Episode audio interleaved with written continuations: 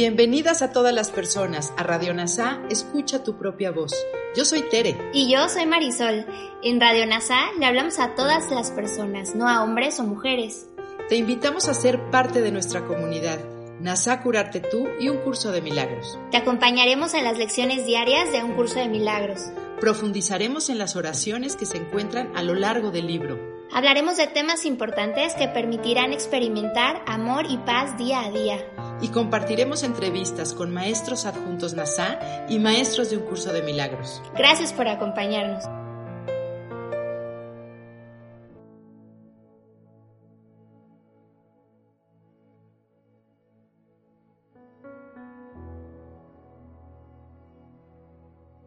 Lección 128 del libro de ejercicios de un curso de milagros.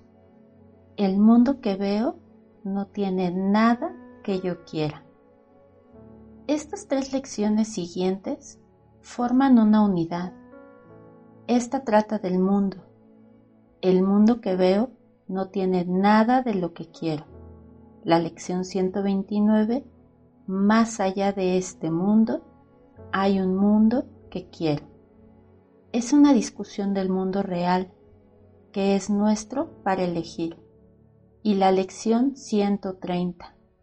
Es imposible ver dos mundos. Refuerza nuestra necesidad de elegir entre los dos. Es difícil entender esta lección sin reconocer la diferencia entre forma y contenido. El mundo, la forma, es la proyección del pensamiento de culpa, el contenido. Por lo tanto, esta lección no debe ser tomada como un apoyo al ascetismo o al sacrificio, entregar el mundo, la forma, sino más bien como un estímulo para que abandonemos la culpa de la mente, el contenido, la fuente del mundo puede ser tentador para los estudiantes. Sin embargo, sentirse culpables porque codician las cosas mundanas, creyendo que Jesús exige su sacrificio. Una vez más, este no es un curso para negar el cuerpo, sino solo para liberar nuestros pensamientos sobre el cuerpo. Estos pensamientos reflejan nuestra culpa subyacente, que guarda el deseo secreto de mantener intacta la separación, el valor último del ego para el mundo. Por lo tanto, es como un lugar en el que mantenemos nuestra identidad especial a través de la culpa, pero con alguien más responsable de ello. Volveremos a esta idea a medida que avancemos en la lección. El mundo que ustedes ven no contiene nada que necesiten ofrecerles, nada que puedan usar de ninguna manera, ni nada que les sirva para darles gozo. Cree en este pensamiento y serás salvado de años de miseria, de innumerables desilusiones y de esperanzas que se convierten en amargas cenizas de desesperación. Otra referencia más a las relaciones especiales, nuestra necesidad de creer que hay cosas, sustancias y personas en el mundo que nos satisfacen, nos dan placer, nos hacen sentir bien con nosotros mismos y suplen la falta que creemos que es nuestra realidad. En vez de recurrir al Espíritu Santo por lo que falta, el recuerdo de quienes somos como Cristo, negamos su presencia, proyectamos la culpabilidad que sigue a esta negación y buscamos fuera para aliviar el dolor que inevitablemente resulta de alejar el amor. Esta es la base para sentir que el mundo tiene lo que queremos, un valor basado en la creencia de que somos cuerpos con necesidades que hay que satisfacer, de lo contrario nos sentimos solos y privados. Por lo tanto, nuestra percepción del mundo es que existe para satisfacer nuestras expectativas y necesidades. Nadie sino debe aceptar este pensamiento como verdadero si quiere dejar atrás el mundo y salir de su alcance mezquino y sus pequeños caminos. A lo largo de un curso de milagros, y aquí de nuevo, Jesús nos recuerda que los dones del mundo no son nada comparados con los suyos. En los dones de Dios, de los que ya hemos citado, Jesús contrasta los dos, queriendo que veamos cuán rápidamente nos conformamos con las migajas, los dones del ego basados en el miedo de alcance mezquino y pequeños caminos, en lugar del banquete del amor de Dios. Hemos discutido este importante tema en el Cantar de los Cantares, donde Jesús nos exhorta a no conformarnos con un eco de la voz de Dios, sino con su canto completo. Nos pide aquí que busquemos solo una experiencia del amor de Dios y que presagiemos los sustitutos mezquinos que el mundo ofrece en su lugar.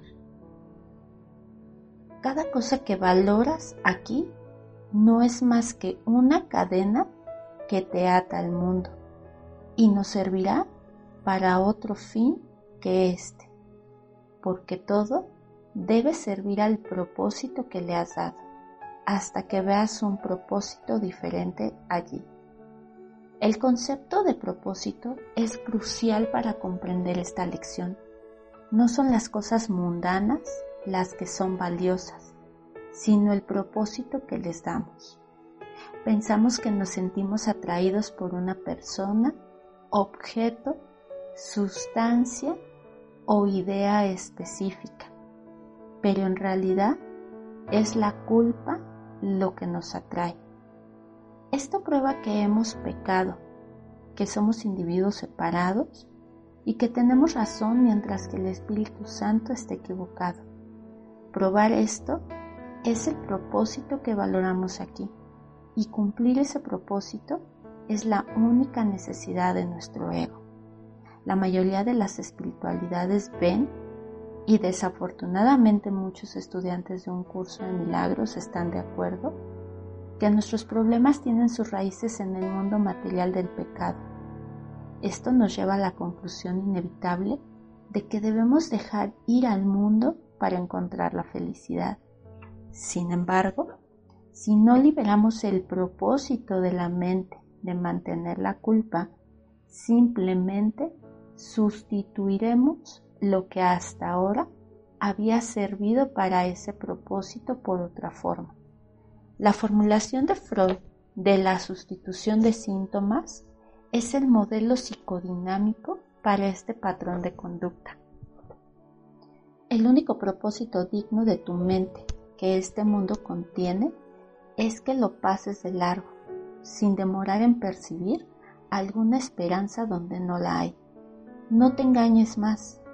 El mundo que ves no contiene nada de lo que quieres.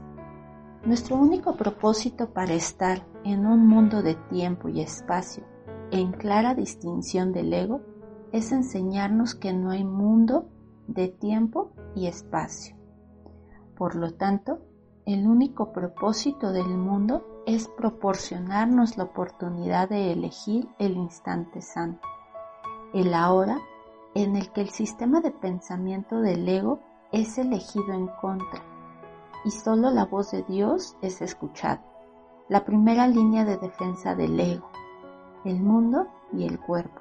Se pasa por alto cuando nos damos cuenta de que el valor no reside en lo que vemos con nuestros ojos, sino en la culpa de la mente. Por lo tanto, cuando pasamos por el mundo, nos encontramos cara a cara con nuestra culpa. La segunda línea de defensa del ego Detrás de esa defensa está nuestra decisión de ser un individuo y detrás de eso está el amor de Dios. Le pedimos a Jesús que nos ayude a no dejar ir nuestros apegos a las personas, objetos y sustancias, sino que nos ayude a entender su propósito. Así nos dice dos veces que el Espíritu Santo no nos quitará nuestras relaciones especiales, sino que transformará su propósito de culpabilidad a amor.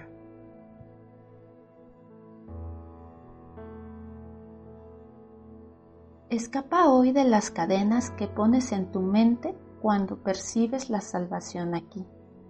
Para esta frase es crucial la palabra tú, que se refiere a la persona que toma la decisión de hacer del mundo un medio de encarcelamiento. Sin embargo, la prisión no son las relaciones especiales del mundo, sino el poder de la mente para elegirlas, las cadenas que representan la necesidad de probar que nuestra individualidad está viva y bien. La llave que abre estas cadenas es que el que toma la decisión se revierte a sí mismo, escogiendo la libertad de la salvación en lugar de la prisión de la culpa. Por lo que valoras, haces parte de ti como te percibes a ti mismo. El ejemplo más claro de esto es el cuerpo. Lo valoramos porque es lo específico sobre el cual proyectamos la culpa inconsciente de la mente. Por lo tanto, no retenemos ninguna memoria de nuestra identidad como mente y ciertamente no como Cristo. El cuerpo tiene así un gran valor y a medida que lo valoramos, nos convertimos en él, al menos en conciencia. Nos convertimos en lo que valoramos rememorando la famosa línea de los años 60. Eres lo que comes. Si valoras algo dándole un significado que no tiene en sí mismo, te conviertes en ese significado.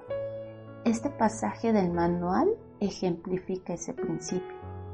La lección central es siempre esta, que lo que usas, el cuerpo para ello se convertirá en ti. Úsalo para pecar o para atacar que es lo mismo que pecado, y lo verás como pecaminoso, porque es pecaminosa, es débil, y siendo débil, sufre y muere. Úsalo para llevar la palabra de Dios a los que no la tienen, y el cuerpo se vuelve santo, porque es santa, no puede estar enferma ni puede morir. La decisión de la mente se basa en el sistema de pensamiento que valora, el del ego o del Espíritu Santo. Todas las cosas que buscas para hacer más grande tu valor a tu vista te limitan aún más. Esconden tu valor de ti y añaden otra barra a la puerta que conduce a la verdadera conciencia de tu ser. Estas barras son los escudos del olvido del ego una frase de la lección 136 que ya hemos examinado, el mundo y el cuerpo se protegen contra el escudo interno de la culpabilidad, que nos saca de nuestras mentes, literal y figuradamente, asegurando que nuestro tomador de decisiones nunca cambie de opinión. Al valorar las cosas en el mundo y creer que nos ayudarán o dañarán, tanto la fuente de nuestros problemas como su solución, reforzamos el límite final de la verdad. Mientras creamos que el mundo es real, nunca volveremos a los pensamientos de la mente que son el verdadero problema. No permitas que nada que se relacione con los pensamientos del cuerpo retrase tu progreso hacia la salvación, ni permitas que la tentación de creer que el mundo contiene algo que tú quieras que te retrase. No hay nada que apreciar. Nada aquí vale un instante de retraso y dolor, un momento de incertidumbre y duda. Los inútiles no ofrecen nada. La certeza del valor no se puede encontrar en la inutilidad.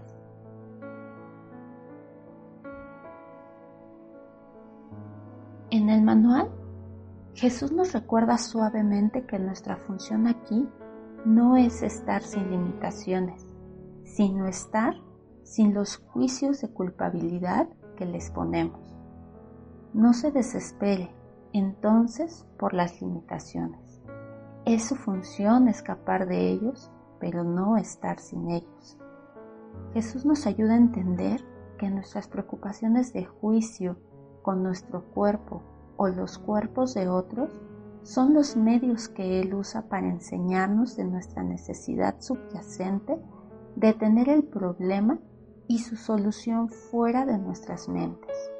La preocupación corporal así nos distrae para que no miremos hacia adentro, porque nuestra culpabilidad se percibe ahora como algo que está en otra persona.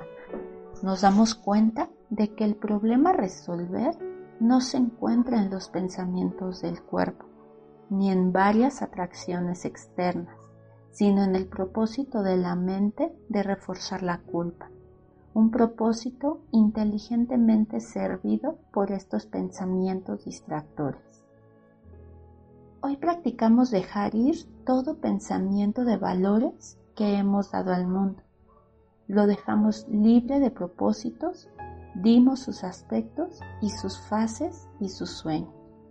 Jesús enfatiza una y otra vez que el problema radica en los valores que hemos dado al mundo, siendo el valor final de demostrar que tenemos razón y que Él está equivocado. Lo sostenemos sin sentido en nuestras mentes y lo aflojamos de todo lo que deseamos que sea. Así levantamos las cadenas que cierran la puerta a la libertad del mundo y vamos más allá de todos los pequeños valores y metas disminuidas. Cuando retiramos el propósito que hemos dado al mundo, se vuelve sin propósito, permitiendo que el Espíritu Santo provea el suyo. El mundo de nuestras relaciones especiales se convierte ahora en un aula en la que aprendemos nuestras lecciones de perdón y a medida que las aprendemos, las cadenas del encarcelamiento se levantan sin ningún cambio externo. De hecho, no hemos hecho nada que es el punto. Hagan una pausa y permanezcan quietos un rato y vean cuán lejos se elevan sobre el mundo.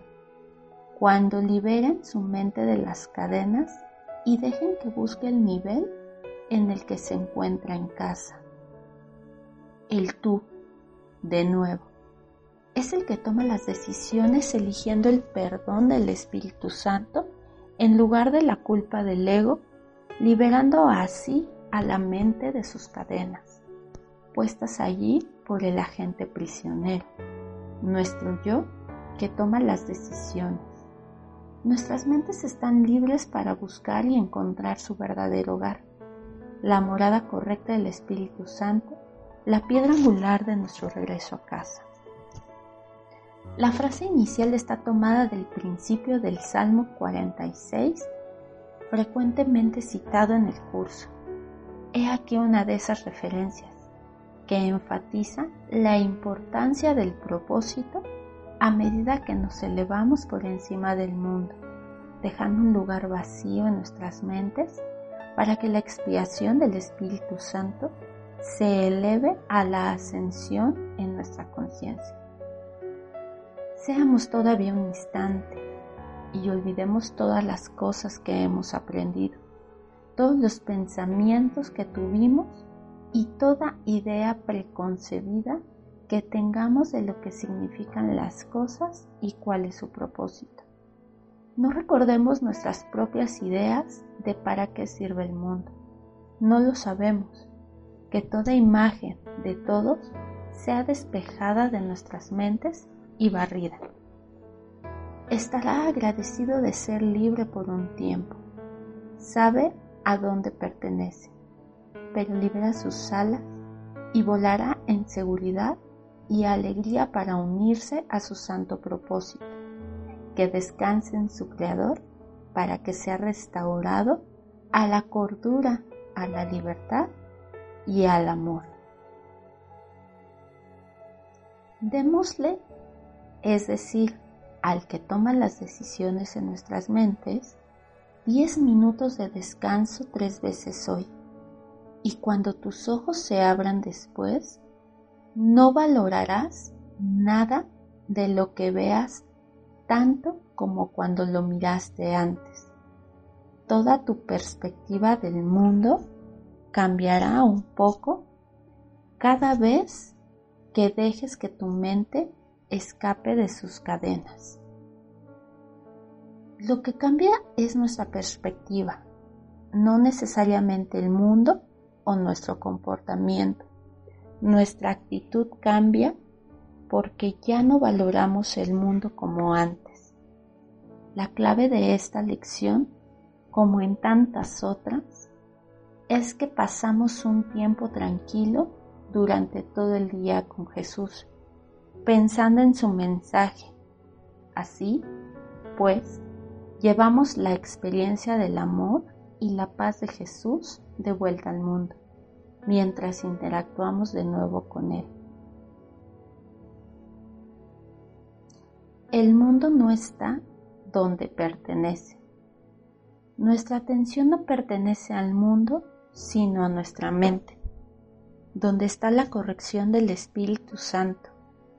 Ese fue el punto de vista de Jesús cuando advirtió a Elena de que su mente deambulaba. Eres demasiado tolerante de la mente errante. Permitimos que nuestras mentes deambulen por el mundo el resultado de la proyección, creyendo que ahí es donde está el problema y también la verdad. Nuestro enfoque entonces se desplaza hacia el cuerpo, que ahora creemos que es nuestro propio cuerpo, con sus necesidades apremiantes que exigen que los demás se reúnan con Él. Jesús, por lo tanto, nos está pidiendo que retrocedamos en Él y observemos nuestras mentes y cuerpos y veamos sus mundos de manera diferente. Y perteneces a donde debe estar y a donde va a descansar cuando lo liberas del mundo. Su guía está seguro. Abre tu mente a Él, quédate quieto y descansa. En otras palabras, no perteneces al cuerpo sino a la mente, al lugar de descanso que refleja la verdad del cielo dentro del sueño. A nivel práctico, esto significa que a medida que atraviesas el día y te sientes tentado a enfadarte, date cuenta tan pronto como puedas de que le has dado un valor a algo en el mundo. Protege su mente durante todo el día también. Y cuando creas que ves algún valor en un aspecto o una imagen del mundo, rechaza poner esta cadena sobre tu mente, pero dite a ti mismo con tranquila certeza, esto no me tentará a demorarme. El mundo que veo no tiene nada que yo quiera. Una vez más, el tú es el que toma la decisión de reforzar y preservar su individualidad al poner una cadena de culpabilidad a través de la mente. La culpa exige ser proyectada, lo que resulta en nuestra valoración del mundo. Veremos en otras lecciones, como ya lo hemos hecho, que nuestras palabras y mucho menos las de Jesús, no significan nada si no las practicamos todos los días, día tras día.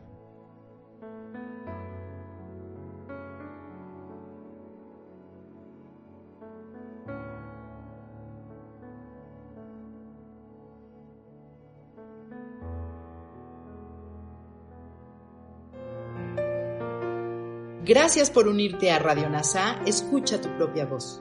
Te esperamos en la siguiente transmisión. Búscanos en Instagram y Facebook como arroba NASA Curarte Tú. También encuéntranos en Telegram y YouTube. Suscríbete a este espacio y escucha, tu, propia voz.